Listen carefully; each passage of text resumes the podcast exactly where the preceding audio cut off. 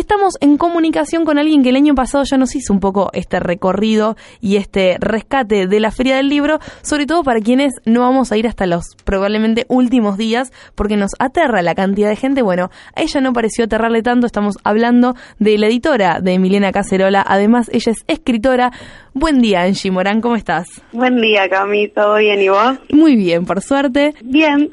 Te llamábamos para que nos cuentes, Angie, sobre un poco el recorrido que vos hiciste en la Feria del Libro, particularmente sobre esta como eclosión que hay de editoriales independientes dentro de la feria. Sí, bueno, yo estuve yendo a la feria en la semana pasada, que el, el día martes empezaron las jornadas de profesionales, que duran dos días, en realidad tres, pero ya el jueves se comparten las jornadas con el público en general que empieza a ir a la feria. Y, nada, aproveché que la feria estaba bastante vacía, había poca gente como para ir recorriendo. Eh, y bueno, es interesante y destacable de este año, siendo que es, bueno, eh, después de que asumió el señor presidente Mauricio Macri, se abrieron las exportaciones y hay como este, subió mucho el precio del papel y todo está bastante difícil, el panorama se veía bastante feo para las editoriales, sobre todo las independientes y las más chicas que tienen menos recursos. A pesar de eso, este año parece ser el año que más editoriales independientes hay en la feria, eh, lo cual es como un dato interesante, ¿no? estas editoriales independientes no, no van solas a la feria o muy pocas de ellas pueden tener un stand solo de la editorial, sino que se como se juntan y se agrupan en distintos grupos editoriales y esos son los stands que vamos a encontrar de editoriales independientes, que hay más de 60 en la feria de editoriales independientes en este momento. Sí, leí que había como 64 em, sellos. ¿Cómo? Que había leído que había como 64 sellos independientes. Sí, sí aproximadamente y quizás hasta más, porque, eh, por ejemplo, en el stand de libros políticos hay 22 editoriales anotadas, pero siempre hay editoriales más chiquitas que esas editoriales independientes que también llevan algunos de sus libros, de sus colecciones, porque están relacionadas.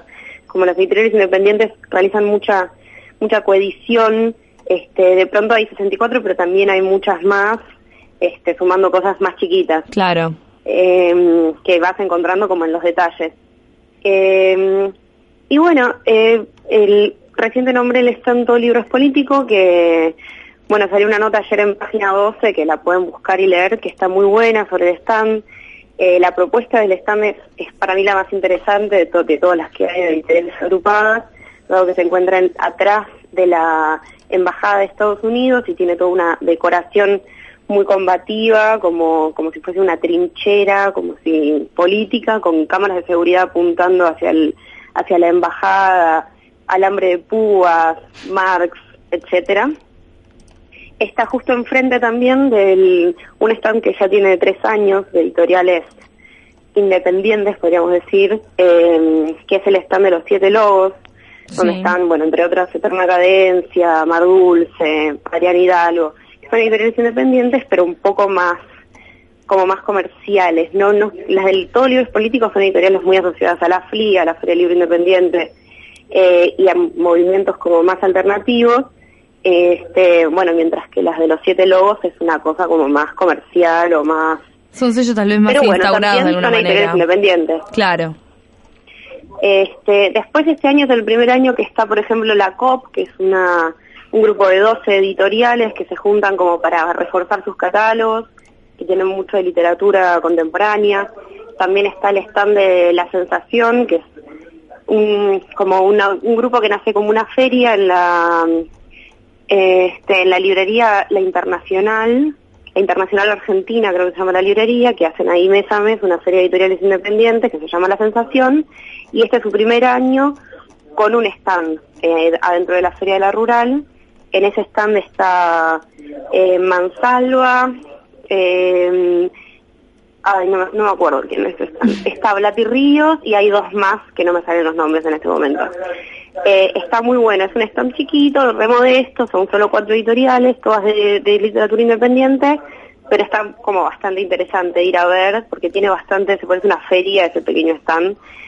Em, después eh, hay un nuevo barrio en la feria, que son eh, que el año pasado se convocó a distintas editoriales independientes que no hayan participado nunca de la feria y que no tuviesen la capacidad de acceder y que tuviesen más de tres años realizando libros y se les, se les dio como una especie de subsidio con un espacio dentro de la feria en esto que se llamó el nuevo barrio. Entre esas editoriales que están en este nuevo barrio de la feria, eh, se encuentran, hay varias editoriales de, de, afuera, digamos, no argentinas, como Rey Naranjo, que viene de Colombia, Criatura Editora, que viene de Uruguay, eh, está el Sexto Piso, que viene de México, y después hay algunas de acá, como por ejemplo Loisa Cartonera, que es una editorial de las independientes de las más reconocidas y con más laburo hecho durante muchos años, eh, que nunca había estado en la Feria de la Rural, lo cual es como bastante interesante también, ir a ver el stand de Eloisa Cartonera, que, que bueno, los chicos siempre tienen toda la onda para las cosas que hacen, y está muy bueno. Eh, después, bueno, editoriales de Córdoba, está Cospel de Chaco, que es una editorial independiente que viene trabajando hace muchos años también, y tiene su stand propio ahí. Eh, a mí me pareció bastante copada la propuesta de como que le den espacio a estas editoriales que nunca habían participado y que, bueno, es su primera vez. A mí me llamó la, atención cuando contaste eso, me hizo acordar mucho a algo que ocurre en la feria en Arteba, que es como el, análogo de la feria del libro, pero en el arte de alguna manera plástico, si se puede pensar así de una manera, que existía o existe algo que se llama Barrio Joven, que es un espacio que está auspiciado por una de las principales marcas de champán y que le da, le da como esa oferta a las pequeñas galerías o los pequeños proyectos de gente muy joven obviamente que tiene límite de edad y también de la participación o no en otras ferias de arte va, y les dan como la posibilidad de armar un pequeño stand ahí en la feria, cosa que les sería imposible si no fuera a través de, ganarse esa entrada. Y sí, yo creo que es como este, una actitud interesante, como una movida interesante. También se ven los amiguismos en ese tipo de cosas, porque está hay, editoriales como Cospel, que, que bueno, que, que, que realmente no podría llegar, pero también está la editorial por ejemplo, que es independiente, pero que ya está en la feria hace tres años en el stand de los sólidos platónicos. Entonces, no, en realidad no estaba cumpliendo ese requisito de, mm, de que nunca había estado en la feria, porque ya estaba y de pronto le dan un stand más. O está también la editorial Leviatán, que tiene como 40 años de trabajo, que nada que ver, no es una editorial joven ni nueva ni para un barrio nuevo. Habría que ver cuáles son los, los principios por los cuales te podés anotar o no, pero la fundación del libro ya tiene como muchas polémicas encima. No creo que esta escape. Sí, siempre, siempre va a haber como algún lugar en donde va a ser agua, pero, pero bueno, la intención está buena. Eh, y está interesante ir a ver lo que está pasando ahí eh, y nada, que cada uno realice su propia crítica de lo que está, de lo que hay. Con respecto a otras ferias del libro, Angie, ¿le apostás a esta? ¿Te parece que va a ser más como, como común? ¿Se va a destacar por algo? A otras ferias del libro en la rural, te Claro. De otros años. Este, yo creo que está como que esta, este avance de las editoriales independientes dentro de la feria, recién en la página, en la noticia de página 12, eh, decían como que es una feria dentro de la feria. Yo creo que eh, verlo de esa forma está bueno, eh, como ir ahí para ver cuál es qué es lo nuevo que hay, qué es lo, novedoso, lo independiente, lo alternativo, como salir a ver cómo las editoriales independientes de pronto están participando, creo que es algo por lo que valdría la pena ir este año. Y después también está el espacio Zona Futuro, que es un espacio que tiene dentro de la rural cinco años ya, su quinto año realizando actividades, que tiene propuestas de actividades como muy novedosas, jóvenes, este, muchos, muchos de los stands y editoriales independientes comenzaron participando de Rural gracias a ese espacio, realizando actividades ahí, presentaciones de libros de este con maneras distintas, eh, tiene muchos juegos en a futuro con, con lo digital, con el video, la música, este y, y nada, ahí yo confío mucho en que ahí van a pasar cosas muy copadas, hay actividades todos los días en Zona Futuro, se puede entrar a la página de Zona Futuro y ir viendo qué pasa cada día y si te anotás por lista entras gratis a la rural por la puerta de Cerviño para ir a esa actividad y bueno, está bueno para aprovechar eh, entrar gratis y Hermoso dato copada este. y de recorres la feria. Angie, y antes de, que terminemos, invítanos a, la actividad que vos vas a estar realizando en Zona Futuro. Este, bueno, desde la editorial Mira se van a estar realizando varias actividades. El 3 de mayo vamos a estar, eh, se va a estar presentando una colección que se llama Ficción de la Ficción, que es de narrativa, donde va a haber una presentación con, con video, donde personajes de las novelas que se publicaron de esa colección de todos autores jóvenes van a estar como presentando sus libros los mismos personajes a partir de un video. Eh, después de esa presentación va a estar la presentación de otra colección, también en Zona Futuro, que es la colección Ultra Cool, que, también es una propuesta de, narrativa joven, eh, fresca, más queer, eh, y está buena, y esta va a terminar con una banda electrónica, de música electrónica, así que va a estar interesante eso.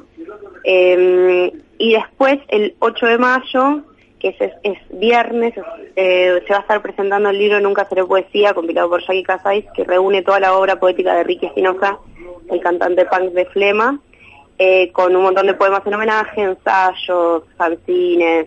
El libro está buenísimo, va a haber tocada en vivo, este, de gente que se fue anotando, y va a estar también Fernando Bogado, Rosario Blefari, que son personas que participan del libro, eh, y lo van a estar presentando ese día. Va a estar muy buena esa actividad es a las 8 de la noche, del viernes 8.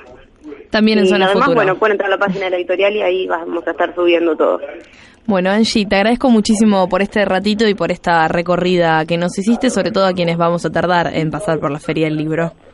Buenísimo. Bueno, gracias a vos eh, por llamar. Y bueno, eso. Y bueno, nos estaremos viendo, Angie.